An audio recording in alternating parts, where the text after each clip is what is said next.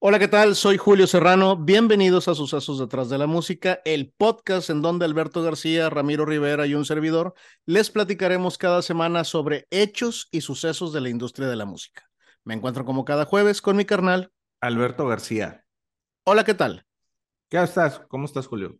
Muy bien, ¿y tú, decir qué tal, qué tal o cómo estás y dije, ¿qué estás, güey? Sí, generaste tu propia versión de saludo, güey. Tú no te preocupes, güey. Así los grandes inventos así se han hecho, güey. Wow. Así es. ¿Tú qué andas, hermano?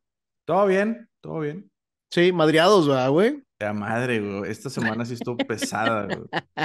no, y aparte conciertito, güey? Sí, güey, estuvo muy chingón, pero sí, güey, sí, ya, no estamos para esos güey, sí te cansa un poco. No, cómo no, güey. Pero debe de dar un poco de tristeza, ¿verdad? De que ya la, la fanaticada se parecen mucho a los músicos a esta edad. todos gordos y medios pelones y la chingada. Sí, sí, lúgubre, el, ambiente muy lúgubre, güey, pero sí, güey. No, sí, sí, la mitad se quedó dormida y la chingada. Sí, güey, eso, pasa cuando escuchas a más de un grupo, güey, en un concierto, güey. Sí, un trago de cerveza y otro. No, apenas va a la mitad, güey, el concierto, sí. Te digo, un trago de la cerveza y otro a la, a la ranitidina, güey. Exactamente, güey. Y luego, y luego entre semana, güey, que es lo peor, güey. Fuera en sábado, dices, bueno, el domingo te levantas tarde. No, no, entre semana, vamos. Sí, así es, sí, para que se mueran algunos, güey. Así controlan la población demográfica, güey. Sí, güey, la población rock and rolleril, güey. sí, güey. Que hay que mantener a raya a los rockeros, güey. Se mueren algunos, pocos. Compadre, güey, pues ya sabemos a qué venimos, pero para cumplir con el protocolo, cuéntame, güey. En el episodio pasado platicamos sobre, sobre un, suceso, güey, de, de, una canción, güey, muy conocida, güey, del Happy Birthday, y eso nos llevó al, al Happy Birthday Mr. President, güey, que le cantó Marilyn Monroe a John F. Kennedy, güey, y platicamos que íbamos a tocar el punto de el, el, la vida de, de esta gran eh, pues, artista, güey, que si bien es muchísimo más conocida por su, por su carrera como actriz, por ahí grabó algunos temas como a la, a la vieja usanza de aquellas épocas, güey, donde salían cantando, güey. Este, por ahí hay algún, en, sus, en, sus uh, películas y sobre todo en las películas, en las comedias, güey. Así es, güey. Sí. Hay algunos, algunas canciones de Marilyn Monroe, entonces el día de hoy vamos a tocar los sucesos de, de, de, de Marilyn no seas mamón, Alberto, cómo me emociona este episodio, güey. Yo me quedé, me quedé picado con el episodio anterior, güey. Y si lo dices bien, Marilyn tiene poquitos dramas, güey. Tendrá dos o tres en su carrera, en su mayoría fueron comedias y en, en las comedias salía cantando. Entonces ahí tenemos la justificante, güey, no estén mamando. Sí. Ah, sucesos detrás de la música de Marilyn Monroe. Es correcto, así es. Carnal, pues si no tenemos nada más, eh, Sucesos detrás de la música es un contenido por parte de Acid Productions.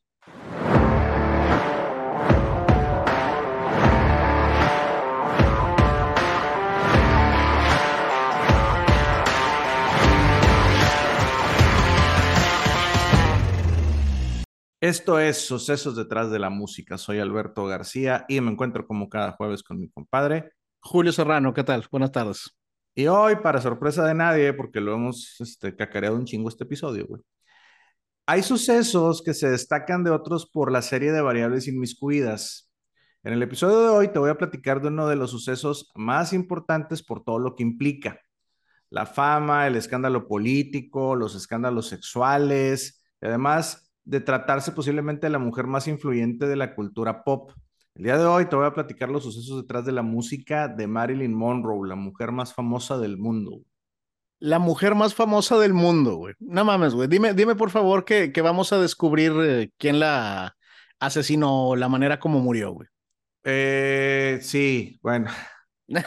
vamos a estar muy cerca. Sí, vamos, sí, vamos a pegarle un poco al detective, güey, pero, pero eso, este, Recordemos que te había dicho que este episodio. Eh, ah, es doble, güey. Va a ser doble porque sí, sí es un chingo de información, güey. Chingada madre, güey. Bueno, está bueno. Pero veremos, en, veremos cómo termina esto, güey. Pero antes de iniciar, también digo, eh, hay que aclarar que todo lo escrito en este episodio es supuestamente, güey, porque pues vamos a mencionar muchos nombres y por la naturaleza del suceso hay cosas que no se pueden comprobar. Así es, culitos nos dicen. Entonces, todo, todo es supuestamente. Así es.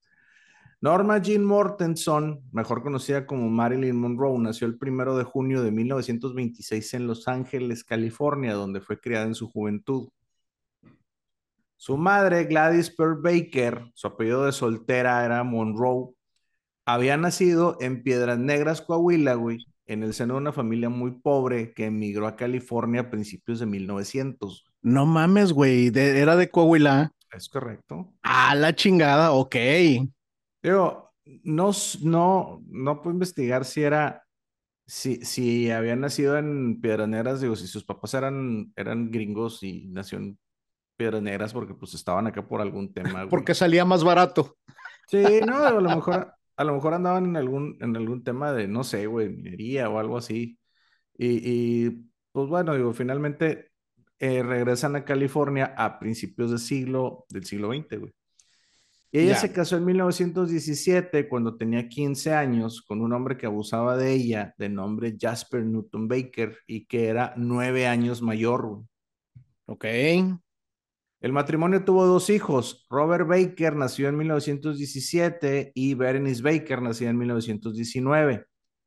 La madre solicitó el divorcio y la custodia de sus hijos y se le fue otorgado en 1923. Sin embargo, el padre de los niños los secuestró al poco tiempo y los llevó a vivir con él a Kentucky. Ok, ¿lo secuestró, güey? Sí, se llevó a ah, sus cabrón. Fíjate que eso es medio común aquí en, en, Estados Unidos, güey. Es, es muy común que cuando escuchas las alertas a Amber, güey, generalmente, o sea, en el gran porcentaje de las veces es, es algún familiar o papá que se llevó a alguno de los niños, ¿verdad? Sí. Por esto es que Norma Jean tiempo, quien tiempo después sería conocida como Marilyn, se enteró que tenía una media hermana hasta que tenía 12 años. Ok. Después de que Gladys, su madre, se divorció de Robert, encontró un trabajo como contadora en Consolidated Film Industries y en 1924 se volvería a casar, ahora con Edward Mortensen, aunque solo duraron juntos unos pocos meses, terminando por divorciarse en 1928. Fíjate que yo era fecha que no sabía que Marilyn tuviera hermanos. Sí, sí. Y, y, hoy se sabe que Gladys, la mamá de Marilyn, no estaba preparada ni mental ni económicamente para tener hijos. Y aún así, la primera infancia de Norma Jean fue estable y feliz. Y esto se debió a que Gladys había dejado a Norma con una pareja de cristianos evangélicos, Aida y Albert Bolender, en la ciudad rural llamada Hawthorne, ubicada al sureste de Los Ángeles. Así estuvo una infancia feliz por la ausencia de su madre. Sí. en esa misma casa de los Bolender también vivió Gladys junto a su hija por un plazo de seis meses, hasta que luego la tuvo que dejar con la familia para regresar a la ciudad en busca de trabajo, visitando a Norma Jean los fines de semana. Ya, o sea, dejó a cargo de la niña a la familia, güey, y solo la veía fines de semana. Así. Cuando Norma tenía apenas siete años, en 1933, su madre había comprado una pequeña casa ubicada en Hollywood. Esta propiedad fue adquirida gracias a un préstamo que le otorgó la empresa Homeowners Loan Corporation y una vez que le entregaron la propiedad, ella y su mamá se fueron a vivir juntas. ¿Te imaginas, güey? En plena Gran Depresión, güey. Sí. Gancharte, sí, güey, gancharte con un crédito, güey, no mames, güey. Sí. Gladys, con motivo de ayudarse a pagar los gastos de esta casa, eh, la compartía con los actores George y Maud Atkinson, quienes vivían junto a su hija Nelly. Atkinson. Sin embargo, las presiones propias de la vida y responsabilidades con las que cargaba Gladys sobrepasaban su situación económica y emocional. Así que un año después, en 1934, tuvo un colapso mental, siendo diagnosticada con esquizofrenia paranoide y pues pasó varios meses en una casa de reposo para luego ser internada en el Hospital Estatal Metropolitano, güey. Se escucha muy peligroso, güey. Sí, sí. Sí, la, palabra paranoide le, da, le da un toque de, eh, bueno, no, no quiero. Paso. Le, da un toque peor a la palabra esquizofrenia, güey. sí. Si es posible eso, güey. Este es un momento muy importante en la vida de Norma Jean. Llamémosle que fue uno de los puntos de quiebre, güey, porque a partir de ese momento Gladys pasaría el resto de su vida entrando y saliendo de hospitales, güey. Estando solo en raras ocasiones en contacto con su hija, güey. Además, es. es importante mencionar que Norma nunca logró saber quién fue su padre y ese fue un hecho que la atormentó durante toda su vida. Sí, compadre. Este, oye, oye, como, como bien dijiste, hoy en día sabemos, güey, que sí tenía problemas mentales graves la, la, la mamá, ¿verdad? Sí. Así es. Pues por ese motivo, Marilyn pasó a estar bajo la tutela del Estado y una amiga de su madre llamada Clara Grace Goddard fue quien se hizo responsable de su tutela dos años más tarde y también de todos los asuntos de su madre. güey. Ya. Qué buen pedo, güey. Tener un, alguien, alguien que te eche la mano, ¿verdad, güey. Sí, sí, sí, sí. Bueno, que los primeros 16 meses después del colapso de su madre, pues Norma Jean siguió viviendo con los Atkinson. Pero ahí es muy probable que Norma haya sufrido abusos sexuales, mismos que no pueden ser comprobados, güey, pero la actriz y cantante los mencionaría en varias ocasiones a diferentes personas y en varios medios cuando ya era famosa, güey. Y pues digo que no pueden ser confirmados porque no se levantó ninguna denuncia, güey. En aquel, en aquel momento, güey, solamente está la palabra de, de, de Marilyn. Fíjate Sí, que, que aquí de repente solemos decir comentarios que pueden sonar machistas en ese sentido, güey. Pero digo, no, no sé si lo toques en el episodio, pero si alguien revisa un poquito la, la vida de cómo se fue creando este personaje de Marilyn, güey, se darán cuenta que fue un personaje muy bien estudiado, güey. Entonces, oja- ojalá que haya sido eh, una, una invención para darle, para darle un toque más a su favor al personaje de Marilyn Monroe, ¿verdad, güey? Pero por otro lado, tú lo dijiste en otro episodio, no le, no le veo por qué tendría que mentir, ¿verdad, güey? sí, no, y, y eso agrégale que, que, por ejemplo, la niña, o sea, de niña siempre había sido tímida y luego después de, estos, de este hecho, pues desarrolló un tartamudeo y se volvió retraída, güey. Ok, bueno, si eso se puede comprobar, entonces muy posiblemente sí haya sufrido un tipo de, de abuso, ¿verdad? Sí, Está bien niña, güey. Qué mal pedo, güey. tenía 11 años, güey. Sí, güey, 11 años. Qué mala onda, güey. Durante los siguientes cuatro años, la vida de Norma Jean sufría cambios muy a menudo. Tan solo en el verano de 1935 vivió por periodos cortos con tres familias diferentes, entre ellas con Clara Grace, la amiga de su madre, y su marido, Edwin Doc Goddard, quienes en septiembre de 1935 colocaron a Marilyn en el hogar de huérfanos de Los Ángeles, que aunque el orfanato fuera descrito como una institución modelo por varios de los compañeros de Norma de aquella época, pues ella nunca pudo más que sentirse abandonada, güey. Claro, güey. ¿Te, te imaginas a los 11 años, güey? Se va tu mamá, quedas encargado de una familia, güey. El señor de la casa te viola. Joder, güey, qué cosa tan ojete, güey. Sí, y los, y, y los que llegan a cuidarte luego te dejan en un, en Sí, un en un orfanato. güey. De hecho, Grace y Erwin se habían casado ese mismo año de, de 1935 y, y este cuate, Erwin, era el tercer esposo de Grace. Ok. La institución, por medio del personal del orfanato, alentó a Grace a convertirse en la tutora legal de Norma, en el pensamiento de que la niña sería más feliz viviendo en una familia. No entiendo. Los huérfanos son muy felices.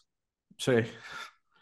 Así que Grace se convirtió oficialmente en su tutor en 1936, pero no la sacó del orfanato sino hasta el verano de 1937. güey.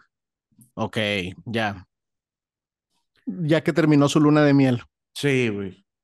Parecía que la vida de Norma empezaba a tomar un rumbo más estable. Sin embargo, esta segunda estancia en la casa de los Goddard tan solo duró unos meses, ya que el esposo de Grace, Edwin Goddard, abusó sexualmente de Marilyn, güey. Puta, también. Sí, güey. Haciendo que Grace la llevara a vivir con amistades y familiares de ella en Los Ángeles y en Compton, protegiéndola y alejándola de su marido, güey.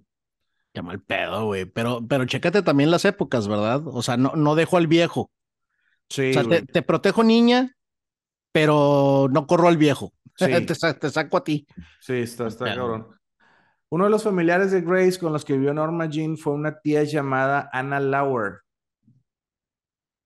Ah, se pueden pensar muchas cosas de Grace Goddard, pero la verdad es que ella fue una buena amiga para Gladys y buena tutora de Marilyn, güey, siendo una parte muy importante de la vida de la cantante en esa infancia.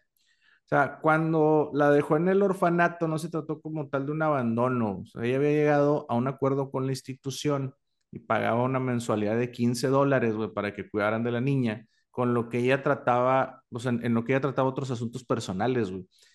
Y siempre veló por la, por la madre de Norma, quien había a quien había conocido desde 1920. Y siempre estuvo presente en sus vidas, inclusive antes de que Gladys quedara embarazada, güey. Yo, creo que tienes razón, güey. A final de cuentas también no hay que olvidar que no era ni familia, ¿verdad? Era simplemente una amiga, güey.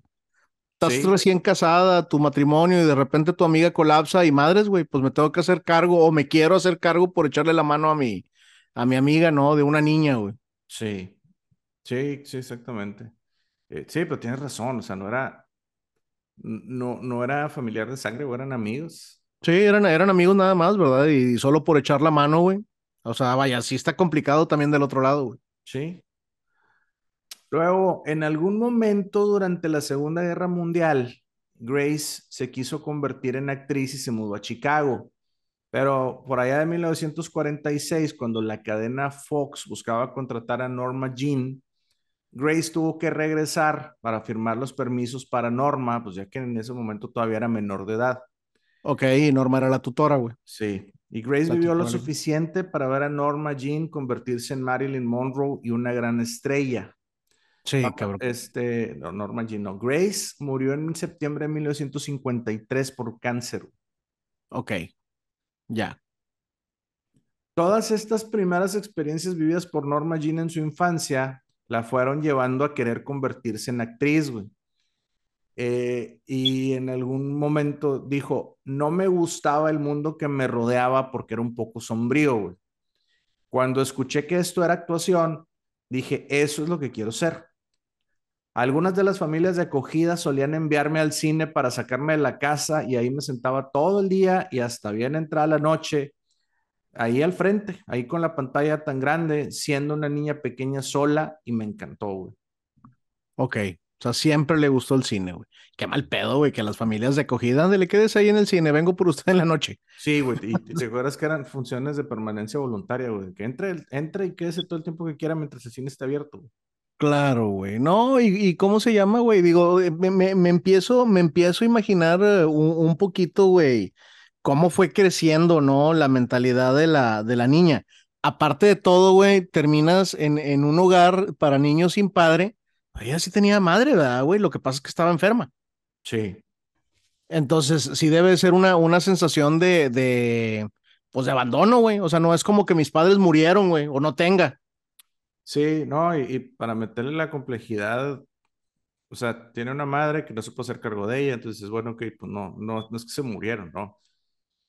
Eh, estaba ahí y con quienes se quedaba, este, pues vivió un infierno en la casa, güey. O sea, digo, si bien eh, Grace veía por ella, digo, pues el, los hechos, o sea, lo que le pasó en, en, los dos en los dos hogares donde estuvo, güey, pues sí está muy cabrón, ¿no? Claro, güey. Qué cabrón, güey. Sí, güey. Jean Harlow era en aquel entonces la actriz favorita de Norma, aunque la realidad no importaba mucho qué película estuviera eh, viendo en el cine, pues ella lo disfrutaba por igual. Cuando Norma Jean comenzó a vivir al oeste de su hotel en la casa de Anna Lower, la tía de Grace, pudiéramos decir que fue el momento en que la actriz encontró un hogar más permanente.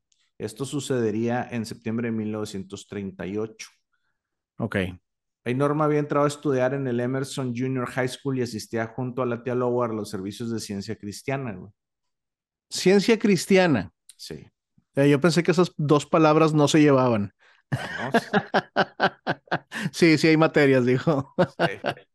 Norma se destacaba en la escritura, contribuyendo en el periódico de la escuela, aunque en términos generales, pues era un estudiante mediocre. No era bueno en la escuela, güey. No. lo suyo era la popularidad.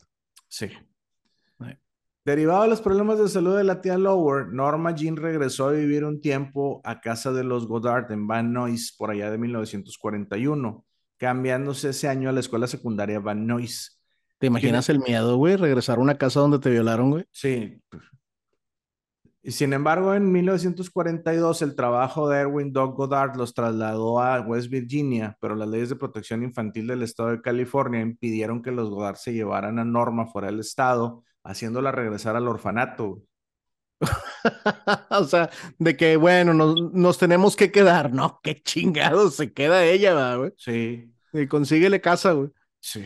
Norma desesperada por su... Y ya no está tan chavilla, pero... Y desesperada por esa inestable situación y buscando una solución, decidió casarse con el hijo de sus vecinos, James ah, Dougherty un, un, pues era un niño también de 21 años, güey, que tenía un trabajo en el turno de la noche en la fábrica Lockheed Aircraft. Bueno, para ese entonces a los 21 años, güey, ya venido a la guerra, a la guerra y regresado. Sí, sí, sí, sí, porque pues ya sabes, ¿verdad? Sí. Se casaron el 19 de junio de 1942, cuando Norma Jean recién cumplía 16. Ok, de 16 añitos, güey. Evidentemente con el permiso de la, de la tutora, güey. Ajá, de ella de 16, el marido de 21, güey. Y ella abandonó la escuela para convertirse en ama de casa y su flamante esposo James se unió a la Marina Mercante en 1943 en Isla Santa Catalina, donde enseñó cursos de seguridad y se llevó a Marilyn a vivir con él. Fíjate, güey, Marilyn es tan famosa que uno creyera que sabes todo de ella, güey, y no tenía ni idea que había estado casada de tan joven, güey. Sí. No, y, tiempo después eh, confesó que ella y James no coincidían y que ella se estaba, eh, y cito, muriendo de aburrimiento, güey, durante el matrimonio, güey. Ya. Sí, volvemos a lo mismo. Lo suyo era la popularidad. Sí. En abril de 1944, su marido James Doherty fue enviado al Pacífico, donde permaneció la mayor parte del tiempo por los siguientes dos años. Pues, ya sabes, la Segunda Guerra Mundial, güey. Norma se había mudado a casa de sus suegros y había comenzado a trabajar en la, en la Radio Plane Company, una fábrica de balas en Van Nuys. sí, como ya habíamos platicado en algún episodio, en esa época era muy común que, que ciertas fábricas de ciertos productos migraran a fabricar partes para aviones, cohetes y algunos balas, ¿no? Sí. Y en esta fábrica, Norma Jean conoció a finales de 1944 al fotógrafo David Conover, quien habría, había sido enviado a la fábrica por la primera unidad cinematográfica de las Fuerzas Aéreas del Ejército de los Estados Unidos, güey, para tomarle fotos a las trabajadoras, güey, con el objetivo de levantar la moral de los soldados. Vean lo que están haciendo en el país para que ustedes tengan con qué disparar. Sí. Ninguna de las fotos que tomó David fue utilizada por el ejército, pero como un dato interesante, güey, el oficial jefe de David Conover era el actor y futuro presidente número 40 de los Estados Unidos, güey, Mr. Ronald Reagan. Ah, te mamaste, güey. Mira qué, qué loco, güey. Anduvo ahí sirviendo en el, en el ejército, en la unidad esta de cinematografía. Y eso, Ronald Reagan en aquel entonces ya, ya era actor y había pasado por algunos, este, eh, algunos papeles, pero pues le llamó el tema de la guerra y todo. luego, luego, luego te regresan, güey. Fíjate que una anécdota corta. En uno de los trabajos que yo tuve, güey, eh, la empresa es, es una empresa hermana que nació en Estados Unidos, güey. Y en, en, aquel entonces el que venía siendo eh, uno de los presidentes del grupo, yo creo que puedo decir su nombre, güey, se llama Mark Arnold, el señor este. Bueno, él, él era ex marín, güey. Entonces, en una de las guerras que hubo en esa, en esa época cuando yo trabajaba ahí, él, él solo se acercó a, a decirle a la, a la, empresa, este, necesito un permiso porque mi país me, me llama, güey. O sea, hay combate y yo tengo que ir a combatir, güey. Sí, sí. Y el vato, el vato se fue, se fue ocho meses ya en un grado así como que de general, una madre, o sea, sí tenía su, su rango, güey. Este, pero sí pidió, pidió ahí un, permiso para irse, güey. mis respetos, güey. La neta, güey. El patriotismo. Así es, cabrón. Bueno, a David Conover, este fotógrafo, güey, se le atribuye haber descubierto a Marilyn Monroe, quien años más tarde diría lo siguiente. Sí, siempre supe que la cámara era amable conmigo, güey, y yo pensaba que era mi amiga. Esto sucedió gracias a David Conover, que fue quien lo descubrió. Piensa que él fue el primer fotógrafo que no pudo aguantar las ganas de fotografiar mi cuerpo. Vendió mucho de mí a la revista Junk y ese fue mi primer gran quiebre. No importaba a dónde saliéramos los fines de semana a tomar fotografías. Ya, qué chingón, ¿verdad, güey? Sí. Además, en ese mismo 1944, Norma Jean se reúne por primera vez con su media hermana, eh, Bernice Baker, con quien ya había compartido correspondencia y fotografías durante un tiempo. Y aunque por medio de cartas, digo, pues ya ellas siempre estuvieron en contacto. Ya, ya tendría sus 16, 17 años, güey. 26, 46, 44, 18. Sí, 18 añitos, güey. Sí, estaba todavía casada con este güey. Sí. Norma Jean dejó de trabajar en la fábrica en enero de 1945 y comenzó a modelar para Cooper y sus amigos, desafiando hacia su esposo, que aún se encontraba desplegado en el Pacífico. Tengo un grupo de amigos nuevos, mi amor, me fotografían, pero tú estate tranquilo allá en, en, el exilio, en tu barco. Sí, como dice, no, foto, fue, fue el primero que fotografió mi cuerpo, se toma fotos de mi cuerpo, pero no te apures, güey, sigue allá. Sí, no me tira el pedo, mi amor, somos amigos.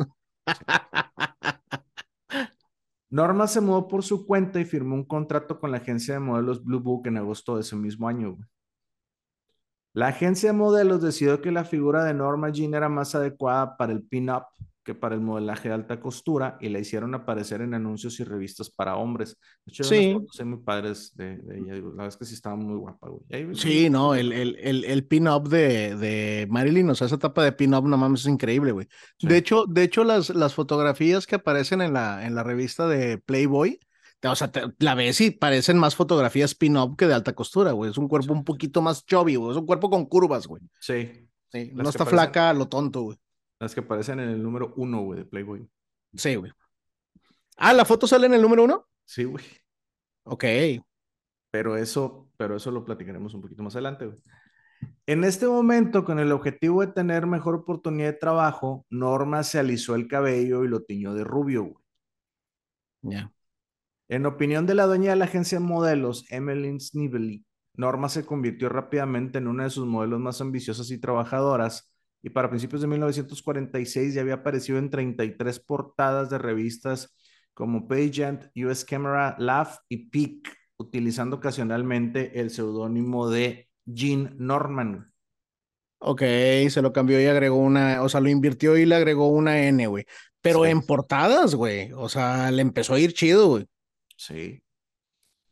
Sí, o sea, Norman Jean se había comenzado a mover en ese ambiente por medio de Snivel y firmó un contrato con una agencia de modelos.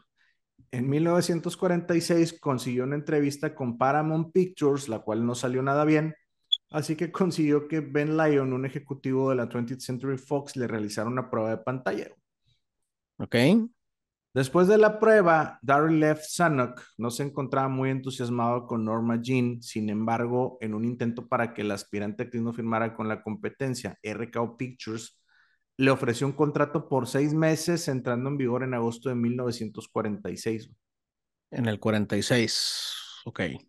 Ben Lyon y Norma Jean fueron quienes en conjunto encontraron el nombre artístico que acompañaría a la actriz y cantante durante toda su carrera. A Lyon le recordaba a la actriz de Broadway Marilyn Miller y Monroe era el apellido de soltera de su madre. Entonces de ahí nació el nombre de Marilyn Monroe. ¿Cómo se llamaba la persona? Ben Lyon.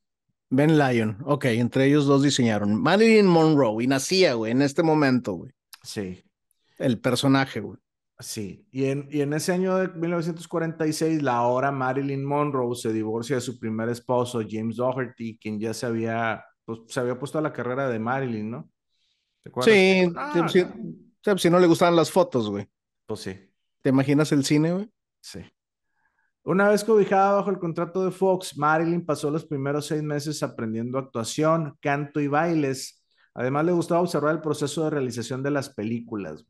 No, no, no, la verdad, Marilyn siempre quiso de una manera honesta ser una de las mejores actrices del mundo. Le gustaba mucho aprender y no escatimaba en esfuerzos para conseguir lo que se proponían.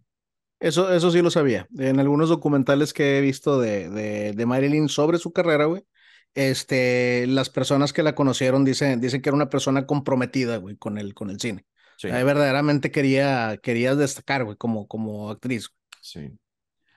Y esto hizo que la compañía le renovara su contrato en febrero de 1947, dándole papeles en películas como Dangerous Years de 1947, Scuda Who, Scuda Geno de 1948, Además, el mismo estudio le escribió en el Teatro Laboratorio de Actores, una escuela de interpretación que enseñaba técnicas de teatro de grupo. Ya. Con madre, güey, que consiguió su prueba de, de, cámara y empezó a tener papeles sin saber actuar. Sí. Ahora que te habla de que era una mujer muy guapa, güey. Sí, Marilyn reconocería más tarde, la primera vez que probé lo que podría ser la actuación real en un drama real, quedé enganchada. Sí, güey, esto es lo mío, güey. No quiero estar en ningún otro lugar, güey. Sin embargo, a pesar de su entusiasmo, sus maestros pensaban que era demasiado tímida e insegura y que no tendría futuro en la actuación. Debido a esto, Fox no volvió a renovar su contrato en agosto de 1947, haciendo que Marilyn volviera a modelar mientras también realizaba trabajos ocasionales en estudios de cine. Por ejemplo, en las escenas de baile de las películas, o sea, ella llegó a ser parte de las bailarinas de fondo, las que iban a mantener a los protagonistas en la mayor atención en la escena, ¿no? Pero Qué loco, ¿no? los actores de fondo, de relleno, no sé, güey. O sea, qué, qué, qué loco verlo desde este momento en la vida, güey ver hacia atrás y de que, mira, ves allá la que está atrás bailando. Bueno, eso es Marilyn Monroe. De que no mames, güey. O sea, ¿por qué no está? Pues sí, porque no era famosa todavía. Fíjate que suena, suena un poquito a una idea media romántica. Un inicio de su vida tan culero, por decirlo de menos, güey. Y, y yo creo que, que también tiene que ver cierto, cierto tema psicológico, el que al actuar, pues precisamente te conviertes en otra persona, ¿no, güey? Sí.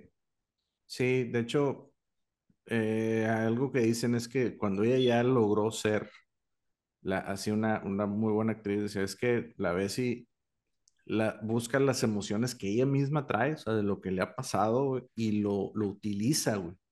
Sí, eso, eso la llevaba, güey. Sí. Al Rose, en un ejecutivo de Hollywood, comenta una grabación para la película documental El misterio de Marilyn Monroe, las cintas inéditas, güey.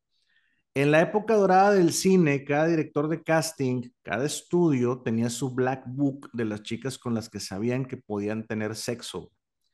Aquellas que iban empezando, las cosas cambiaron desde entonces, güey. Hoy importa el dinero. Antes todo era sobre el sexo. Ya lo hemos platicado aquí, güey. Antes todo era sobre, sobre con cuántas, con cuántas actrices habías tenido sexo, güey. Más que dinero y así, güey. Ok.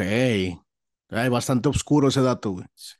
Este documental es un trabajo del periodista Anthony Summers, Recuerden ese nombre, güey.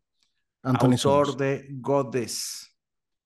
Anthony grabó durante tres años, güey, más de mil cintas de entrevistas a diferentes personas cuando intentaba descubrir el misterio de la muerte de Marilyn Monroe. Ok. Esto fue durante los primeros años de la década de los 80, güey. Ok. Te lo recomiendo mucho y debes saber, güey, que vamos a usar muchos de los comentarios de las cintas, güey, en este episodio, güey. Ok, cintas inéditas. Sí. Ok. Así que regresando a Marilyn, güey, estaba, pues estaba decidida a triunfar como actriz, güey. Y pues continuó estudiando en el Actors Lab y tuvo un pequeño papel en la obra Glamour Preferred en el teatro Bliss Hayden, pero la obra terminó solo después de dos funciones. Ya, no pegó. No. Marilyn generó su propio networking, frecuentaba de manera recurrente las oficinas de los productores de cine, eh, se hizo amiga del columnista de chismes y productor de cine Sidney Skolsky y fue el de las encargadas de entretener a invitados masculinos influyentes en funciones de estudio, una práctica que había comenzado Fox en esos años. Sí, que, que no suena nada bien. No. No, pero, pero es eh, como, como hostes, ¿haz de cuenta? Sí. Sidney Skolsky afirma, afirmaba ser la persona que le dio el apodo de Oscar a los premios de la academia, güey. Digo, pero esto no puede ser comprobado, güey. Pero sí es seguro eh, que él fue el primero en mostrarlo en un medio impreso, apareciendo por primera vez el 17 de marzo de 1934. Okay. Skolsky fue un amigo defensor de Marilyn durante toda su vida. Además, Skolsky tiene una gran carrera en el cine. O sea, vaya, si este programa fuera de cine, o si Skolsky hubiera tocado y perdido las claves o el triángulo o algo así, güey, de, seguro tendría su propio episodio, güey, pero pues... es un chingonzote el vato. De igual manera, fue en esa época que la actriz se convirtió en amiga y amante, güey, de Joseph M. Schenck, cofundador de 20th Century Fox y uno de los 36 fundadores de la Academia de Artes y Ciencias Cinematográficas. Nada pendeja. pues fue una de las personas más poderosas e influyentes del cine. Y déjame te digo, Joseph era nada más 50 años mayor que ella. ok. Joseph Schenck fue quien persuadió a su amigo y director ejecutivo y cofundador de Columbia Pictures, Harry Cohn, para que contratara a Marilyn, dando paso a este suceso en marzo de 1948. Y hey, otorgándole... Compare, compare, traigo una güerita. Sí. ¿Qué onda? ¿Me le das chance? Eh, échame la mano aquí con, con, con una, con una Moby Dick, sí. Y otorgándole un contrato por seis meses con Columbia, güey. Seis meses. de haber dicho, pues, uno, ahora, ahora, hoy por ti, mañana por mí, una cosa así, güey. Pues ya es cómo se manejaba ese pedo, lo que platicábamos, güey. Sí, güey. Sí, sí, sí, lo que decían del Black Book. Gloria Romanoff, amiga de Marilyn y dueña del restaurante Romanoff, diría lo siguiente sobre Marilyn. Mi esposo, Michael Romanoff, la conoció a principios de los años 40. Era una muchacha generosa, amable y adorable. Ella iba mucho a los clubs, una clase de meca para los agentes en aquella época. Ahí iban todas las chicas lindas, güey. Ella estaba siempre en casa de Joseph Schenck allá por 1948, en la época de la reina del coro, güey. Ok, girls just wanna have fun. Sí. Este restaurante Romanoff estaba ubicado en Beverly Hills güey, y fue un importante punto de reunión para gente involucrada en la historia del, en la industria del cine. Tienen un nombre bien mafioso, güey. Sí. Sí, sí, sí. Ya en Columbia Pictures, la empresa renovó la imagen de Marilyn basándola en la apariencia de Rita Hayworth, por lo que cambiaron el color de su cabello al conocido rubio platino. Ahí Marilyn comenzó a trabajar con la directora de teatro del estudio, Natasha Lites, quien sería su mentora desde 1948 hasta 1956. de hecho, años, güey. Sí. De hecho, fue ella quien recomendó al director de Columbia a contratar a Monroe después de que le mostrara su prueba de pantalla. Lites entrenó a Marilyn en más de 20 películas antes de que la relación se deteriorara, güey. De hecho, por ahí existe el rumor de que Lites tenía sentimientos más que profesionales hacia Marilyn, lo que se convirtió en una obsesión autoritaria, güey. Ok, pero como ya dijimos, supuestamente. Sí, exacto.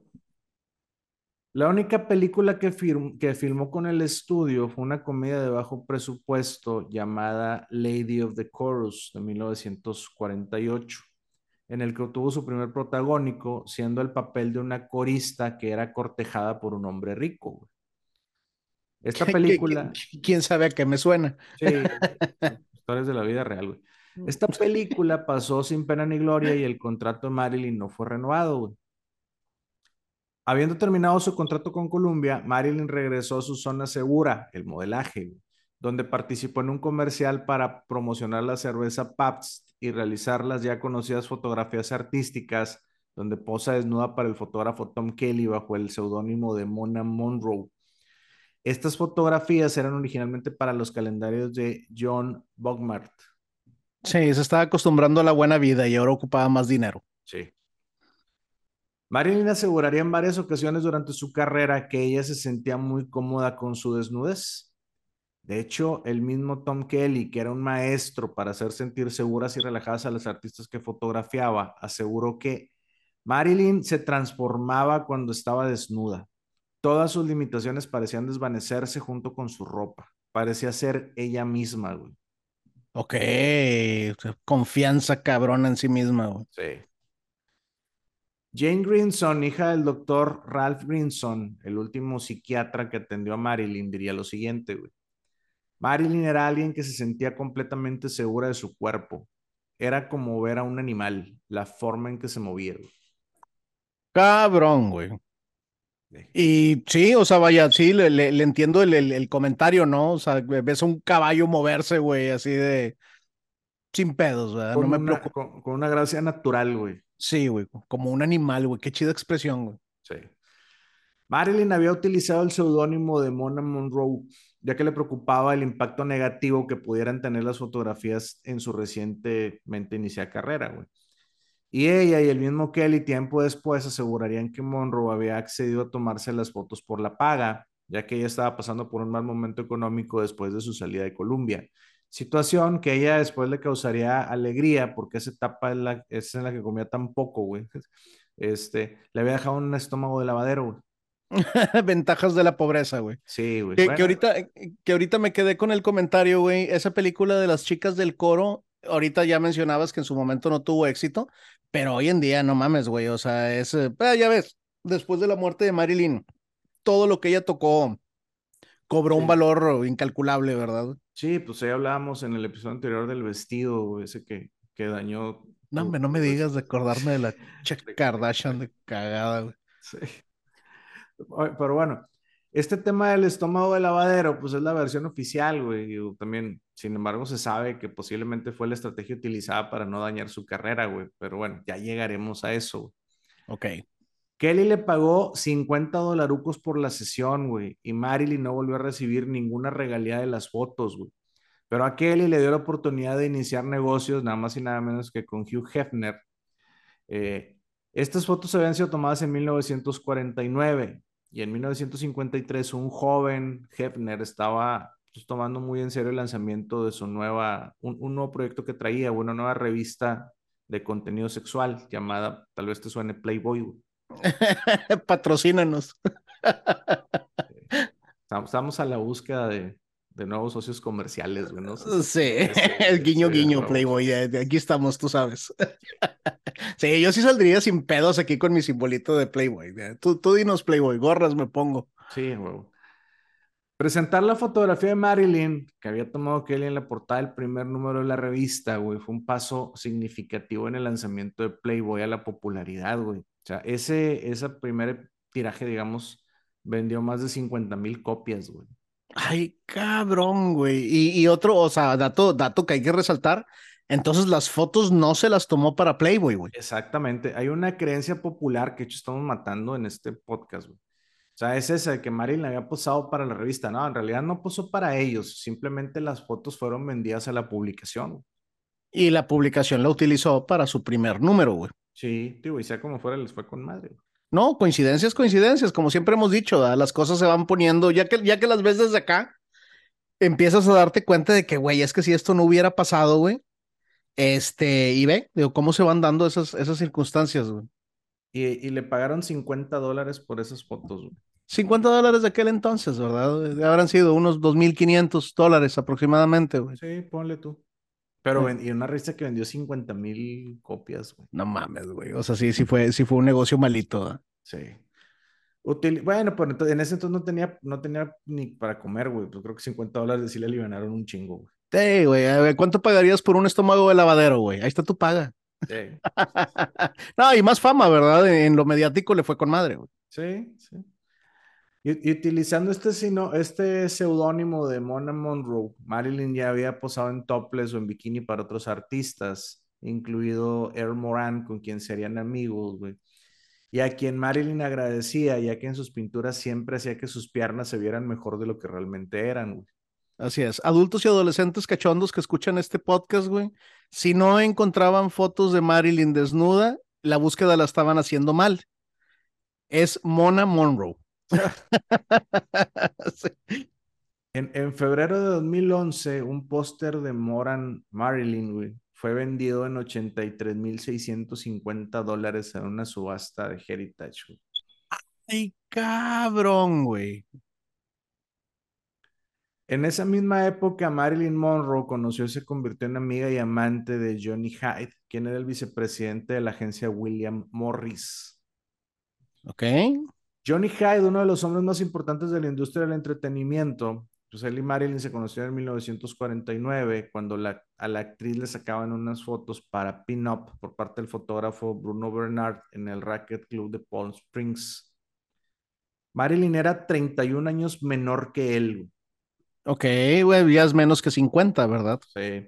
Y Hyde quedó tan enamorado de ella al grado que dejó familia para poder casarse, güey. Órale, cabrón. Marilyn rechazó la propuesta en varias ocasiones, güey. Ya, o sea, el vato quedó prendido y le dijeron, ¿sabe qué? Bótense, me encontré a mi güera. Y, Marilyn dijo, no, no, nice. En alguna ocasión Marilyn llegó a decir que yo amo Hyde, pero realmente no estaba enamorada de él. Ya, esa, esa, es, esa, es, muy traducción del inglés al español. I love Hyde. Sí. Sí. Sí, sí, sí. A través de Hyde, Marilyn consiguió algunos pequeños papeles en varias películas, güey. Entre ellas, un par que fueron aclamadas por la crítica. Eh, All About Eve de 1950, el director Joseph eh, Mankiewicz, y The Asphalt Jungle, la jungla de asfalto de 1957, de la jungla de asfalto. John Huston. Aunque en The Asphalt eh, Jungle la participación de Marilyn en la pantalla fue tan solo de algunos pocos minutos, minutos, güey. El biógrafo Donald Spot está de acuerdo en que Marilyn pasó efectivamente de modelo a actriz seria. Sí, en la, en la de la, la, jungla, la jungla del asfalto. Güey. Sí. Y te digo que por ahí me, me aventé algunos documentales de, de Marilyn, pero muy enfocados a su carrera, güey. Y está, está muy interesante, güey. O sea, te das cuenta que ella quería ser profesional y esa parte que ya te platicaba de que, de que te hace entender que era un personaje muy bien diseñado, güey. Sí. Lo cual se me hace muy chido, o sea, es válido, ¿verdad, güey? Sí, exacto. Hyde negoció un contrato de siete años para Marilyn en la 20th Century Fox. Desafortunadamente, a los pocos días de asegurar el contrato, Johnny Hyde murió el 18 de diciembre de 1955 a causa de un ataque al corazón. O sea, recién, recién le ayudó y papas. Sí. Colgó los tenis. Marilyn quedó visiblemente devastada, güey. En el contrato, según las condiciones, güey, Fox tenía la posibilidad de rescindirlo o de no renovarlo, güey, después de cada año. Ok. En 1951 tuvo un par de papeles secundarios en tres comedias de éxito moderado. As Young as You Feel, Love Nest y Let's Make It Legal. Ok. Para Spot o Marilyn en esas películas no era más que un adorno sexy. Sin embargo, consiguió que un par de críticos le brindaran elogios. Yeah. Bosley Crowder de The New York Times la describió solamente como excelente.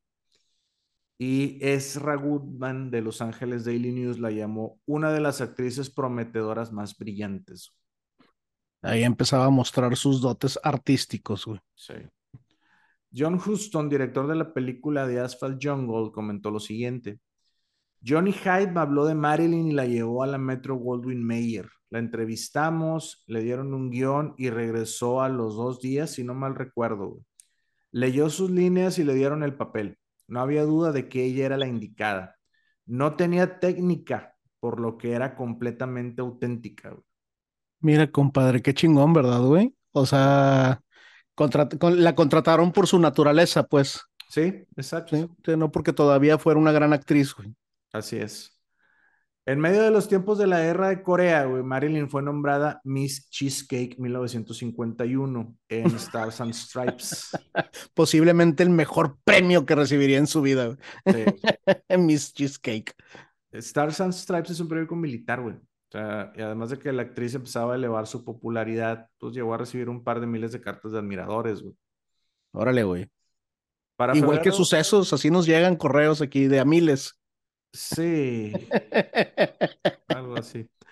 Ya para febrero de 1952, Monroe fue nombrada la nueva revelación de la taquilla por la Asociación de la Prensa Extranjera de Hollywood. Mamalón. Y referente a su vida privada, pues Monroe tuvo relaciones breves con varios hombres en esa época. Estuvo con el director Elia Kazan, el director Nicholas Ray y los actores Jules Briner y Peter Lawford. Este último terminaría siendo cuñado de John F. Kennedy al casarse con Patricia Kennedy en 1954. Ok. ese nombre, güey, Peter Lawford. ¿Y si sigue teniendo cosas que ver? Sí. Ok, Peter Lawford. Pues finalmente era, era cuñado de los Kennedy, güey. Ya, ya con eso te digo. Por dónde sí, ya sabes por dónde va más o menos. Así es. Pero a principios de 1952, Monroe se involucró en un romance que se volvió muy mediático con una de las personalidades deportivas más famosas de la época, la estrella de béisbol retirada Joe DiMaggio. Joe DiMaggio. Ese, ese, ese, ese, evento sí lo sé. Sí, él, él, duró, él, él, jugó con los Yankees por 13 años, güey, siendo jardinero central. Güey.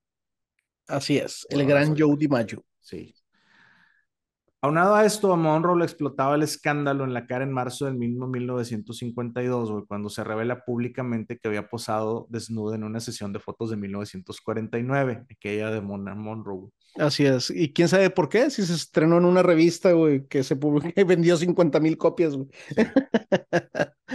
Cuando el estudio se enteró de las fotos, se decidió en conjunto con Monroe que lo mejor para no dañar tanto su carrera sería pues admitirlas y enfatizar que había estado arruinada económicamente en ese momento. Ah, con razón decías, güey. Esto pues no lo podemos comprobar, simplemente recordemos que recién había terminado uno de sus contratos y venía a participar en una película. Por otro lado, es importante conocer que DiMaggio también dejó a su esposa para casarse con Marilyn. Ya. El segundo. Algo tenía. Sí. sí. Saberse mover, le llaman. Sí. La gracia de un animal, decía. decía el hijo del psiquiatra. Sí.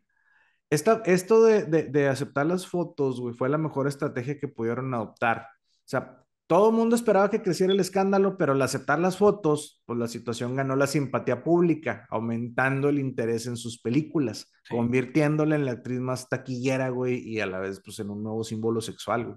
Pero no nada más de hombres, güey, que esa es la parte importante, güey. Está, en la, está en la época del resurgimiento de la mujer, ¿verdad, güey? Sí. Entonces, para hombres y mujeres, güey, no mames, fueron grandes sucesos los de Marilyn, güey. Sí. Sí, sí, sí. Y a raíz de este escándalo apareció también en la portada de la revista Life como el centro de atención de Hollywood, güey. Y Hedda Hopper, columnista de chismes, la declaró la reina cheesecake convertida en un éxito de taquilla. Güey. la perseguía, su premio de la reina cheesecake. Sí, güey. Pero sí, güey, convertida en, en, un éxito de taquilla. Sí, güey, por eso aprovechando la fuerza de este nuevo interés por Marilyn, güey, se estrenaron las películas Choque de noche, no te molestes en llamar y no estamos casados en un intento por capitalizar su fama. Y ahora sí, es justo mencionar que Marilyn siempre deseaba mostrar más de su rango de actuación, siempre se preocupaba por mejorar y convertirse en una mejor actriz, güey. Digo, y, y, la, encasquetaron en papeles, güey, pero bueno, este, Mira, eh, es que no, no me quiero adelantar mucho, güey, porque tampoco no es mucho lo que, lo que he visto.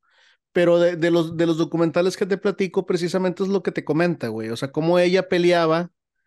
Eh, o sea, se generó un, se, se, generó un personaje que tuvo un gran éxito, güey. O sea, ese fue el impacto, güey.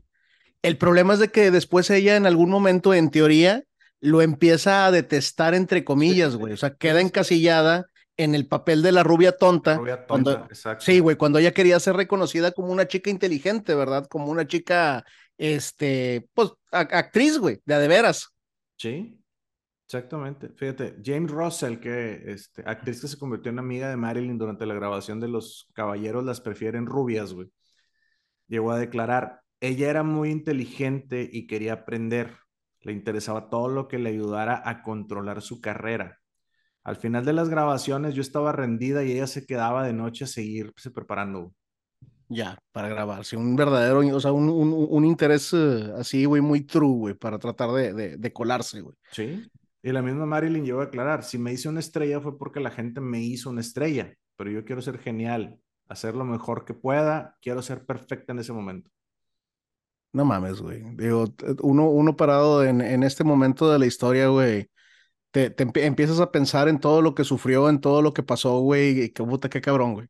Sí, y, y, y, como dices, ella quería salir adelante, o sea, quería ser buena en la actuación y la encasillaban en papeles, güey, y este, de, de rubia tonta, güey, y, y, ese fue un tema ahí que... Más sí, un, un, un, issue muy cabrón, güey, digo, me imagino que, que inclusive en algún momento esa, esa cierta ambigüedad de Norma Jean y, y Marilyn Monroe, güey, debe ser un tema muy oscuro, güey. O sea, en la, en la psicología de ella como, como mujer, ¿verdad, güey? Sí, sí, sí, sí, sí está, sí está muy cabrón ese, ese, ese, ese, ese tema justo. Es así que, güey. Bueno, pero regresando al tema de Marilyn, de, de, de la actuación, o sea, la, la, las ganas que tenía, güey, la hizo tomar clases de actuación con eh, Michael Chekhov y la misma Lot Goslar, con la que aprendió baile al poco tiempo de haber iniciado su contrato con Fox. Sí. Sus trabajos en esa época le valieron que The Hollywood Reporter declarara, ella merece el estatus de protagonista con su excelente interpretación. Vámonos, cabrón, la prensa empujando la carrera, güey. Sí, Variety publicó, tiene una facilidad de expresión que la convierte en un juego de niños en popularidad. cabrón. Sin embargo, la prueba le llegó en Don't Bother, eh, Don't bother to, not, to Knock, no te molestes en tocar, güey un thriller en el que Monroe interpretó a una niñera con problemas mentales y tendencias suicidas, güey, recibiendo críticas mixtas. Crowther la consideró demasiado inexperta para un papel tan difícil y Variety culpó al guion por los problemas de la película. Güey. Ya, entonces sí, sí estuvo de mediano a malo. Su papel lo basó en su mamá. Sí. sí, una niñera con problemas, güey, mentales, güey. Sí, claro. Sus siguientes tres películas la siguieron encasillando en papeles cómicos, resaltando su atractivo sexual. Incluso su papel en No estamos casados fue diseñado para mostrarla en dos ocasiones en traje de baño, según confesó el director de el escritor de la película, eh, Nonali Johnson. Y en Monkey Business interpreta a una secretaria rubia, tonta e infantil que es inconsciente de los estragos de su sensualidad, güey. Está, es que está bien cabrón, güey. Eh, eh, este es de esos episodios, güey, que no sé, no sé cómo sentirme, güey. Porque por un lado, pues explotaron su popularidad, güey. O sea, no por algo es la mujer más popular hasta hoy en día, güey. Pero por otro sí dices así como que, verga, güey, pues pobrecita, güey. Pues, a final de cuentas es chamba. Y ahí estás, ¿no? Vas y vienes, güey. Vas al, uy, qué mal, pero qué bien. sí, unas por otras. Así es, güey. No siempre se gana. Siguió de manera inteligente aumentando su fama de sex symbol. Por ejemplo, eh, utilizando un vestido muy revelador en la pasarela del desfile de Miss America aderezándolo con una declaración al columnista de chismes Earl Wilson cuando públicamente le reconoció que ella regularmente no utilizaba ropa interior. Ok. Fíjate cómo se puso todo el... no mames, güey. Ya está muerta, tiene años de muerta y yo me sentí contento de saberlo. en 1953, Marilyn era una estrella en ascenso y grabó tres películas más. En la primera de ellas, llamada Niágara, interpreta a una mujer fatal que conspiraba para asesinar a su marido. En esta película, ella y su maquillista, Alan eh, Whitty Snyder, hacen su maquillaje marca registrada cuando crean el ya conocido papel con cejas arqueadas, oscuras, piel pálida y labios rojos y un lunar en la mejilla, güey. Exacto, güey. Más blanca de lo que se podía merecer, güey. Sí, además de ser la película más sexual del artista, según eh, Sarah Churchwell. Sí, y es un drama horrible de esos del, de México y de Estados Unidos de aquel entonces, así, sobreactuadísimo, que era como se actuaba en aquel entonces. Sí. De hecho, la película tuvo protestas en su estreno, güey, en enero de 1953, güey, por parte del Women's Club, catalogando la película de inmoral, güey. ¿Cómo son? ¿Cómo se atreven a mostrarle los tobillos a esa mujer? Sí, güey. Debes saber que el Women's Club fue un movimiento social en los Estados Unidos, güey, que establecía la idea de que las mujeres tenían un deber moral, güey. Yo sí lo, yo sí lo conocía. Hay un episodio muy, muy divertido de cómo entraban, güey, a romper bares, güey. Sí. Ese, ese grupo de, de mujeres, güey. Sí. Eh, en, esta película, güey, Monroe sale en varias tomas solo cubierta por una toalla o una sábana, güey. De hecho, una famosa toma de 30 segundos que va siguiendo a Marilyn mientras camina y fue muy utilizada en, su, en la mercadotecnia de la película, güey. Sí, como ver un animal. Sí. Sin embargo, la película le valió ser nombrada la actriz de más alto crecimiento en los premios Play Awards donde aprovechó para volver a utilizar un vestido revelador, güey. La actriz Joan Crawford la criticó diciendo que era impropio de una actriz y una dama. Ay, cabrón. sí. Envidia le llaman. Sí. La segunda película de ese año fue la comedia musical Los Caballeros las prefieren rubias, güey. Que consolida al artista en su papel de rubia tonta, güey, convirtiéndose en uno de los mayores éxitos de taquilla de ese año, güey. Así es. Y ahí vienen alguna, un par de canciones que estarán en el playlist de este programa. Sí, la de Diamonds Are a Girl's Best Friend, güey. Sí, que yo creo que es la canción por la cual más es recordada, aparte del Happy Birthday, Mr. President. Sí.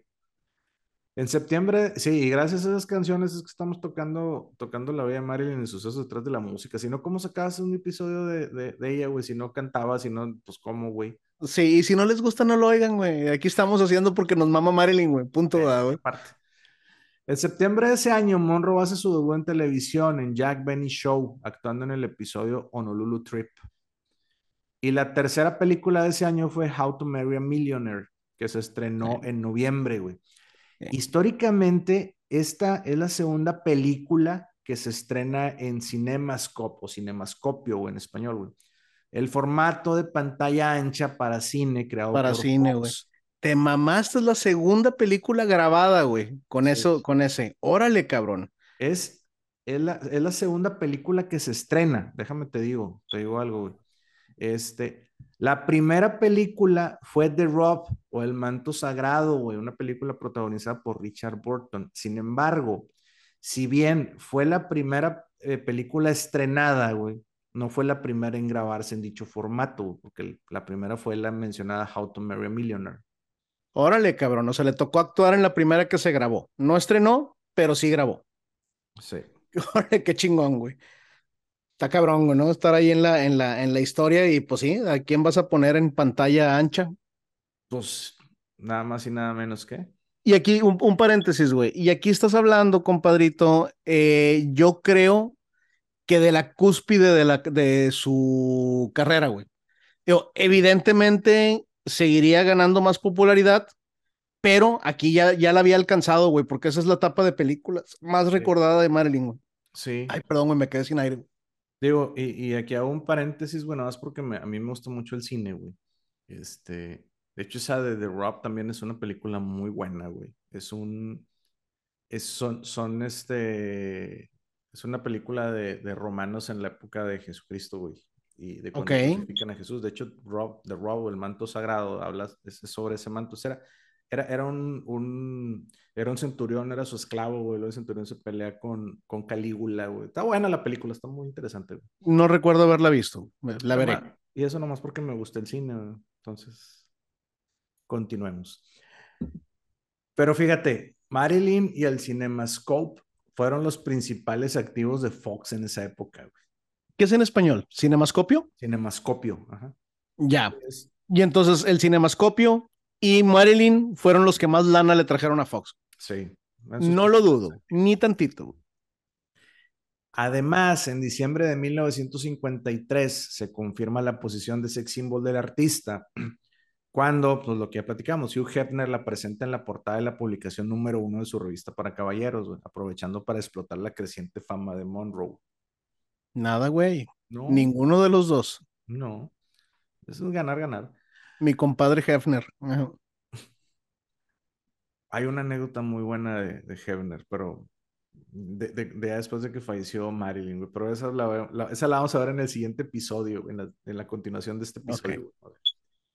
Monroe se había convertido en una de las estrellas de la 20th Century Fox pero su contrato no había cambiado desde 1950, lo que significa que le pagaban mucho menos que otras estrellas de su talla y además no tenía libertad de elegir sus proyectos. Cualquier intento de la actriz por aparecer en algún proyecto que no la caracterizara como rubia tonta, había sido frustrado por el director del estudio, Daryl F. Sanuk, que se dice que tenía una fuerte aversión por Marilyn, Además, Fox se había centrado exclusivamente en el entretenimiento para maximizar las ganancias, cancelando la producción de cualquier película seria, güey. Y esto también se debía a la entrada de la televisión, güey. Ok, sí, pues no hay que olvidar. Así que Fox suspendió a Marilyn cuando ésta se negó a iniciar la grabación de otra comedia musical, The Girl in Pink Tights, que iba a protagonizar junto a Frank Sinatra. No mames. Ok. se convirtió en una noticia de primera plana y Marilyn se negó pidiendo una paga más justa, güey. A Sanok también se le atribuye la siguiente frase, güey. La televisión no será capaz de conseguir ningún mercado después de los primeros seis meses. La gente se cansará rápidamente de ver cada día la misma caja, güey. Lo mismo pensé yo del internet. Eso petaron de Netflix los de, los de Blockbuster, güey. Sí, estaba un poquito, un poquito equivocado, Le faltó visión, güey. La, verdad es que esto fue, lo puse nomás de reba, güey, porque sí era un chingón el Sanuk. Pero, o sea, por lo que leí, sí se me figura alguien que envejeció mal, güey, así como viejito rancio, güey, ¿sabes? Sí, viejito roto. Con madre la declaración. Así cuando estás bien cagado y no sabes qué decir, ¿cuánto les va a durar la pinche televisión? Seis meses les doy. Pinche novedad esa, güey. En seis meses se va, güey. Con madre, con madre cagarla así, güey. Me topo cada rato publicaciones mías en Facebook así de ese estilo, güey. Sí, como, esa famosa sección de siempre hay un tweet de cierto se cuenta. personaje, güey. con madre.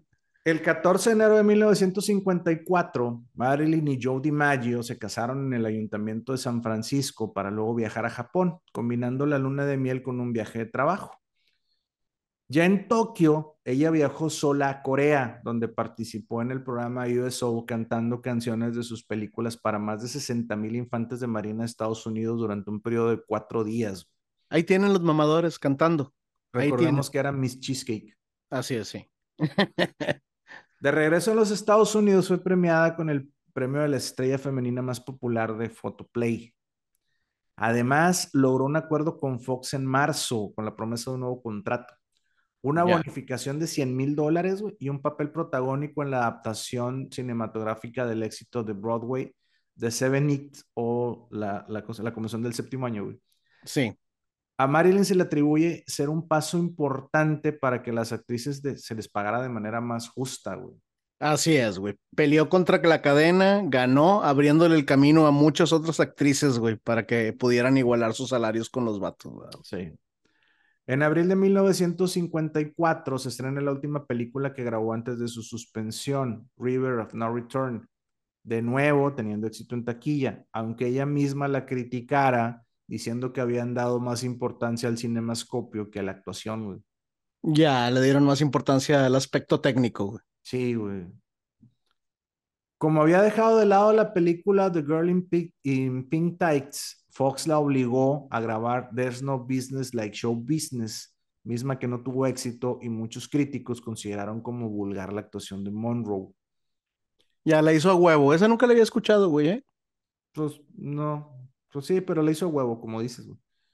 Luego, para septiembre se comenzó a grabar The Seven Year Itch, esta es la, la convención del séptimo año, güey, de Billy Wilder, que aunque se grabó en Hollywood, el estudio decidió lanzar publicidad por anticipado, organizando el rodaje de la escena en la que Marilyn está parada sobre la rejilla del metro con su vestido blanco y el aire le levanta la falda, güey. Así es. Por eso. güey. No mames, utilizada, güey, y samplereada y cobereada, y no mames, güey. Es una escena de las míticas, así cabrón del cine, güey. Sí, güey. Esta escena se filmó en la avenida Lexington, en Manhattan, güey y está considerada como una de las más emblemáticas del cine, haciendo ese vestido blanco, un icono en la historia cinematográfica, güey. Así es, que además el vestido fue diseñado para la película y para la escena, güey. Sí. William Travilla fue el diseñador y creador de ese vestido, güey. De hecho, él trabajó con Marilyn haciendo sus vestuarios de ocho películas. Ok. Además de que tuvo un corto romance con la artista, güey. Y luego se volvieron amigos, güey. Ya. Es como no dejaba, como, como cierto reggaetonero, no, reggaetonero no, cierto, cierto artista de reggae no dejaba una pa comadre, esta morra así es. compadre, cabrón. Sí, así estaba la, la, la, la Marilyn. Entonces, romance corto, amistad larga, ¿ok? Sí, güey. Y él guardó bajo llave muchos de los vestidos y accesorios que utilizó Marilyn en sus películas. Esta colección, que la gente conocía como la colección perdida, güey, salió a la luz en 1999, antes de unirse a la colección privada de recuerdos de Hollywood, propiedad de David Reynolds y expuesta en el Hollywood Motion Picture Museum. Que Diosito me lo bendiga. Hombre visionario, güey. Este vestido se vendió en una subasta en 2011, güey, por 5.6 millones de dólares. A su perra madre, güey. más porque Marilyn Monroe estuvo ahí, güey. Sí. Cosa tan chula. Por otro lado, Joe DiMaggio, esposo de la actriz en esa época, güey, eh, dice que siempre odió el vestido. Él estuvo presente en la grabación de la escena y siendo un hombre muy celoso, pues no deja de ser italiano, güey, y posesivo, güey, se enfureció al ver cómo la miraban los hombres que asistieron a ver la filmación, güey. Según dijo Billy Wilder, había entre 5 mil y 10 mil personas, pero lo que más le molestó fue ver cómo su esposa lo disfrutaba. ¿Te imaginas, güey? Entre 5 mil y 10 mil personas yéndote a ver, güey. Nada más por ser ese, ese, ese nivel de celebridad, güey. Y pues sí, Marilyn Monroe disfrutando, güey, de la escena, güey. Bueno, el punto feo aquí, güey, es que después de la grabación, DiMaggio golpeó a Marilyn, güey, al decirle que lo había hecho sentir muy avergonzado. Ah, cabrón, ok. Gladys Whitten, estilista que la peinó para la escena, dijo lo siguiente. Joe DiMaggio se molestó mucho con la escena y la golpeó. Marilyn después nos dijo que nos había estado gritando, pero no logramos escucharla. Su ah, matrimonio no fue feliz y terminó en tan solo nueve meses. Sí, pues como vergas, güey. Digo, vaya, siendo esa, esa, ese, ese nivel de popularidad, güey, teniendo prácticamente el hombre que quieras, güey chingado va a estar aguantando los chingazos de un pendejo. Qué imbécil, güey. Oh, sí. Sin embargo, esta escena, güey, colocó a Marilyn en las portadas internacionales. marcó el final de su matrimonio con DiMaggio y por su trabajo en esta película recibió críticas positivas y su primera nominación a los premios BAFTA como mejor actriz extranjera. Jane Pero se, me hace que no te has dado cuenta de lo que hiciste, compadre. No vales verga, güey. Me acabas, me acabas de matar, güey, una de las escenas más emblemáticas del cine, güey. Cada vez que vea la escena, güey, de Marilyn levantándose el vestido, no va a poder dejar de pensar que después de ahí fue el camerino que le pusieran sus chingazos. Sí, güey. Qué triste, güey. Jane, Russell asegura, siento que Marilyn se aburrió de Joe DiMaggio. Él era muy posesivo. Sí, no lo dudo, güey. Después de, terminar el rodaje de, Seven Year Itch, regresó a Hollywood, donde ella y el fotógrafo Milton H. Green, con quien también tuvo un romance, güey. Este, te digo, ¿no? Fundaron su propia compañía productora, productora. no editar, no editar. En serio, compadre, no editamos lo que tenemos que editar, güey. ¿Tú crees que vamos a estar editando errores, Sí, güey. 30 y qué llevamos, güey, episodios. Güey? 36, una madre sí, güey. Pero bueno, decíamos, fundaron su propia compañía productora, Marilyn Monroe Productions, MMP. Se la pelaron para el nombre, ¿verdad? Sí, güey. Pues es que ya tenía todo el... Todo, güey. Se explota tu nombre, ¿verdad, güey? Exacto. Declarando que estaba cansada de los mismos viejos roles sexuales, güey. Y seguramente también de los mismos viejos sexuales, güey. Sin roles. Sí, güey. Corte. Asegurando que ya no estaba bajo contrato con Fox, ya que no habían cumplido su contrato, como pagarle lo acordado. Esto también dio inicio a una batalla legal entre Monroe y Fox en enero de 1955, por la cual Marilyn fue duramente criticada por la prensa, inclusive llegando a ser burlas de ella. Green y Marilyn se conocieron por encargo de la revista Look, Pronto se hicieron amigos. De hecho, Marilyn vivió con él y su familia en una granja en Connecticut. Y de ahí salen muchas de las fotografías famosas que le tomó Green. Durante sus cuatro años juntos hicieron 52 sesiones fotográficas. Órale, cabrón. Sí, pues ahí tenía la modelo, güey. De hecho, Monroe recomendó, a, encomendó, perdóname, a Green ser el encargado de su autobiografía, misma que realizó junto a Norman Mailer. O sea, aparte se hicieron grandes amigos, pues. Sí. Después de fundar MMP, se mudó a Nueva York y en 1955 lo dedicó a estudiar actuación por recomendación de su amigo Truman Capote, tomando clases con Constance Collier. Constance Collier. Que por cierto, me acabo de aventar la película de Capote, güey, y no tiene desperdicio, güey. Sí. Ahí les dejo una muy buena recomendación de una película. Sí. Y posteriormente asistió a talleres de actuación de método en el Actors Studio, dirigido por Lee Strasberg, recibiendo también clases privadas pues, por él y por su esposa Paula, en casa de ambos, donde pronto se convirtió en un miembro de la familia y los Strasberg se convirtieron en una influencia importante durante el resto de su vida. Suena que era una lindísima persona, güey. Sí, sí, fíjate que sí, tenía, son varios, así que, que es que el, el, el peor es que por un lado era una lindísima persona y por otro lado sí estaba en, un mundo muy miserable, digo, y era una mujer muy guapa, güey, en un mundo miserable, güey, cabrones, güey. Que este. Pues, y vaya, y, pues sí, güey. sí, estaba rota, ¿no? También es cierto. Sí, exacto. De hecho, fíjate, eh, Marilyn Monroe se sometía regularmente a psicoanálisis a partir de 1955, y eso fue hasta que se murió, güey. Ok. Y en ese tiempo tuvo cuatro psicoanalistas, pues en cuatro diferentes etapas.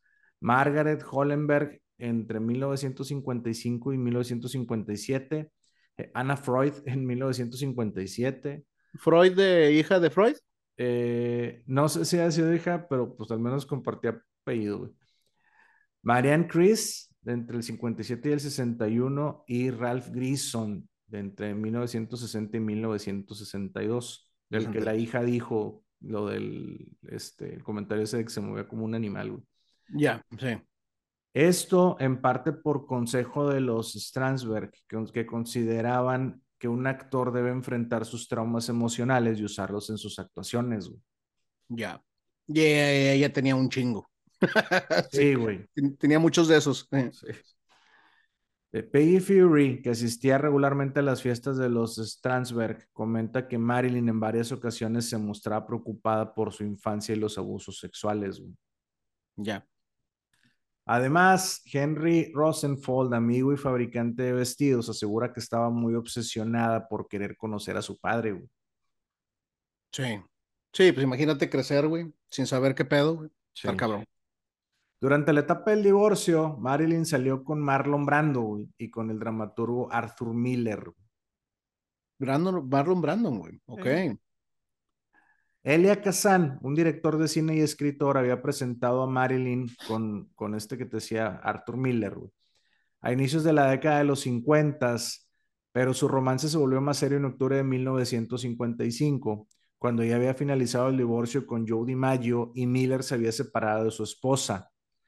Arthur Miller tenía en ese entonces 40 años y Marilyn 29, ya nomás eran 11, güey, de diferencia. Ya, ya, ya va, va, va, mejorando. No sé si ellos se van haciendo más jóvenes o Marilyn más vieja, pero sí se va cortando la edad, güey. sí, güey. Empezamos en 50, no sé, güey.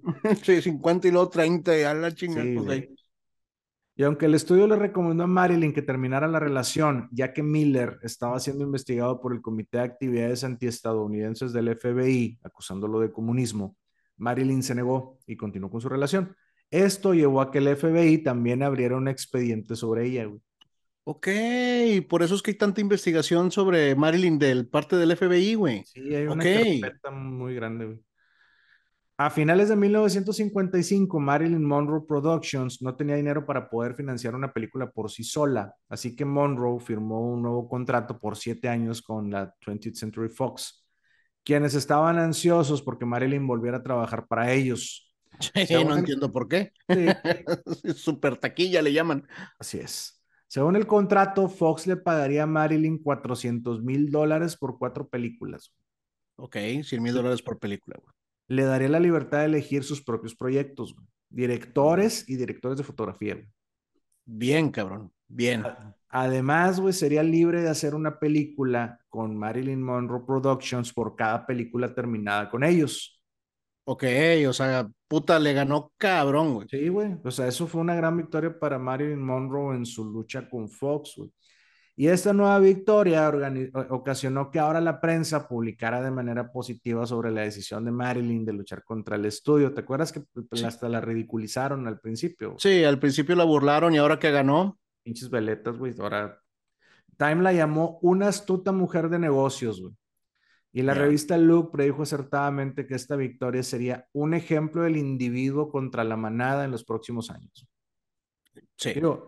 y no está mal que hayan dicho, ah, estuvo con madre, no, lo que estaba mal era al principio, güey, de que nada, ¿cómo vas a luchar tú contra el sistema, la chingada? Pero Exactamente, güey. Tú, rubia tonta, ¿verdad? Sí, exacto luchando contra los hombres y contra la industria. Sí, sí, contra el patriarcado.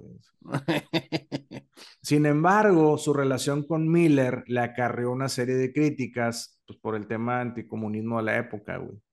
Que en ese pedo tienen que saberlo, rondaba todo, ¿verdad, güey? O sea, ser comunista, güey, el país no te quería, güey. Nada. Sí, exacto. Walter Winchell, periodista y considerado el inventor de la columna de sociedad actual en los periódicos, declaró, la estrella rubia de cine más conocida de Estados Unidos es ahora la favorita de los intelectuales de izquierda. Ay, cabrón, qué duro, güey. Su primer película, regida bajo el nuevo contrato con Fox, se empezó a filmar en marzo de 1956. Un drama llamado Bus Stop, que es el que, que decías que en este es el único que no, que no canta, güey. Sí, güey. En ella, Monroe tuvo que aprender el acento de la zona de Ozark eligió que su vestuario y maquillaje no tuvieran el glamour de sus películas anteriores y en ella realizó cantos y bailes que fueron considerados como mediocres. El director de Broadway, Joshua Logan, había aceptado dirigir la película a pesar de sus dudas sobre las habilidades de Marilyn en la actuación y que además la artista ya tenía fama de ser difícil, güey. Ya, en las grabaciones, me imagino. Sí, tardanza crónica, güey. La película se filmó en Idaho y Arizona y aquí Marilyn estuvo, por decirlo de algún modo, técnicamente a cargo, güey, tomando decisiones ocasionales sobre la cinematografía y haciendo que Logan se tuviera que captar esto que te digo, su tardanza crónica y perfeccionismo. O sea, ya que ya, empezó a tener fama de que era difícil trabajar con ella, güey. Sí, güey, me caga la impuntualidad, güey, pero es Marilyn Monroe, güey. Sí, no, de hecho esta experiencia hizo cambiar de opinión, la opinión de Logan sobre Marilyn, güey. O sea, la llegó a comparar con Charles Chaplin, güey, y su capacidad de combinar la comedia y la tragedia, güey. Ah, cabrón, ok. Échate eso, A inicios de 1956, Marilyn, Marilyn, hizo legal el nombre Marilyn Monroe y ella y Miller se casaron el 29 de junio de ese año en la corte del condado de Westchester, en Nueva York. Y dos días después, el primero de julio de 1956, tuvieron una ceremonia judía que se llevó a cabo en la casa de Key Brown, el agente literario de Miller, en la misma ciudad de Nueva York.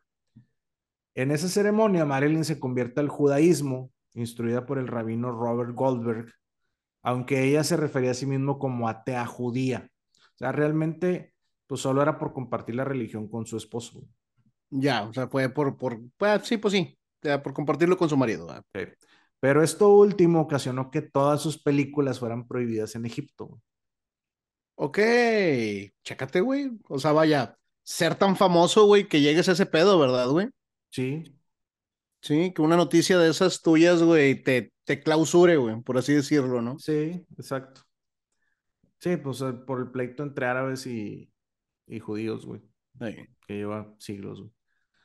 Y además, la ceremonia del día 29 de junio se vio empañada por la muerte de la periodista eh, Mara, eh, Mara, Sherbatov. Sherbatov. Quien, quien cubría el evento como paparazzi. La periodista había tomado un auto para buscar tomar fotos de la pareja antes del evento, mientras su compañero acomodaba el equipo para cubrir el mismo evento, ¿no? Por mala fortuna, Mara encontró a la pareja viajando en el coche del primo de Miller y cuando el primo notó su presencia, pisó el acelerador para perderse de sus de los paparazzis, güey. De las cámaras, güey. Mara aceleró y en una curva perdió el control de su auto, estrellándose contra un árbol y saliendo despedida del vehículo por el parabrisas. El mismo día de la boda, güey. Sí, güey, eso es. Ah, cabrón, güey, no tenía ni la menor idea, güey. Sí, sí. Los paramédicos que llegaron al accidente se la llevaron muy gravemente herida al hospital donde finalmente murió. Marilyn y Miller aparecieron después en una rueda de prensa, él fumando, visiblemente nervioso, y Marilyn ida, o sea, como en shock. Básicamente no sabían qué decir. Sin embargo, sabemos que la actriz se sentía culpable cuando dijo, si no fuera por nosotros, Mara seguiría con vida. Ay, güey, qué duro, güey. Y el día de tu boda, güey, qué difícil, güey. Sí, güey. Después de esta rueda de prensa en la que aparecieron así, güey, Miller la convenció de que lo, de que lo sucedido no debía estropear su día, güey. Y la ceremonia se llevó a cabo por la tarde, pero pues ya no permitieron el ingreso a la gente. Solo ellos dos y su primo y la esposa que fungieron como testigos del matrimonio. No, pues imagínate, güey, qué tema tan mediático, güey. O sea, vaya, básicamente fueron testigos del accidente, güey. Los iba persiguiendo, cabrón. Sí. Debido al estatus de sex symbol de Marilyn y la imagen intelectual de Miller, güey, los medios vieron la unión como un desajuste. Inclusive, este fue el titular de Variety. Cabeza de huevo se casa con reloj de arena, güey. sí, siempre tan delicados, güey. Sí, revistas y periódicos, güey. Digo, pues lo de reloj de arena, pues haciendo referencia a la figura de Marilyn, ¿no? Pero sí, güey. Para el estreno de Bus Stop en agosto de 1956, la película se convirtió en un éxito comercial, recibiendo muy buenas críticas de la prensa, güey. The Saturday Review escribió, la actuación de Marilyn efectivamente disipa de una vez por todas la noción de que ella es simplemente una personalidad glamorosa. Entonces sí lo logró, güey. Sí. O sea, sí lo logró en carrera, sí, sí logró el reconocimiento, güey, de ser una actriz, güey. Sí. Bosley Crowder de The New York Times dijo, agárrense todos de su silla y prepárense para una gran sorpresa. Marilyn Monroe finalmente demostró ser una actriz. Güey. Cabrón, güey. Qué chingón, güey. La película le valió a Marilyn Monroe ser nominada al Globo de Oro en la categoría de Mejor Actriz de una comedia o musical. Nominada nada más. Sí. Y ese mismo agosto, Monroe comenzó la filmación de la primera producción independiente de su casa productora, Marilyn Monroe Productions, El Príncipe y la Corista, filmada en Pinewood Studios en Inglaterra. Güey. Que ahorita, que ahorita es también muy atesorada esa película, güey. Sí.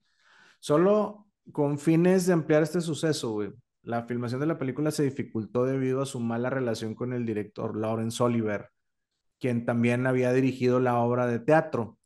La cosa se empezó a poner fea cuando él le declaró a Marilyn, todo lo que tienes que hacer es ser sexy. A la verga, güey. y, la película de tu propio estudio de producción lo hubiera corrido a chingar a su madre, güey. Sí, güey. Además, se molestaba por la constante presencia de Paula Stransberg en el set, que debemos recordar que ella era la entrenadora de actuación de Marilyn. Así que esta, en represalia, pues dejó de cooperar y comenzó a llegar tarde deliberadamente, declarando más tarde lo siguiente: si no tratas bien a tus artistas, no pueden trabajar bien. Ya. Pues sí, digo, vaya, tiene razón, güey? Pero pues sí, qué mal pedo. Además, durante este proceso tuvo otros problemas. Comenzó a aumentar el abuso de y dependencia de drogas, güey. Y también hay diferentes medios que indican que tuvo un aborto espontáneo. Ok. Ella y su socio Green habían discutido por la forma en que Marilyn Monroe Productions debía ser administrada. Y toda esta presión es la que marca el periodo en la que Marilyn, sumado a sus trastornos emocionales y anímicos, se vuelve adicta al alcohol y a los barbitúricos, que pues no son más que sedantes del sistema nervioso. Güey. Sí, güey. Sí, lo que, lo que sería hoy un ansiolítico, güey. O algo parecido, ¿verdad? A lo mejor no sea lo mismo. No, no sé, no soy doctor. Este, y el alcohol, bueno, pues por, por, por recreación. Sí. Milton Green, su fotógrafo y socio en, en, Marilyn Monroe Productions, asegura en cintas inéditas que Marilyn deseaba más ser una madre que ser estrella. Güey. Ok. O sea, estaba dentro de sus deseos, güey, ser mamá, güey. Sí. A pesar de todo, la filmación terminó en tiempo para finales de 1956 y se estrenó en junio de 1957, enfrentándose a críticas mixtas.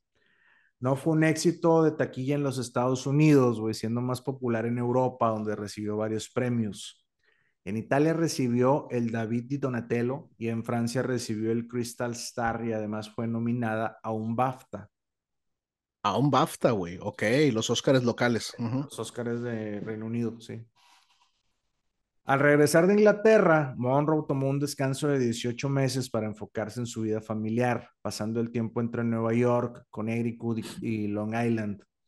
Hay fuentes que afirman que en esta etapa Marilyn sufrió otro aborto espontáneo y un embarazo ectópico, y se sabe que ella fue sometida a una endometriosis por la aparición y crecimiento de un tejido en las afueras del útero.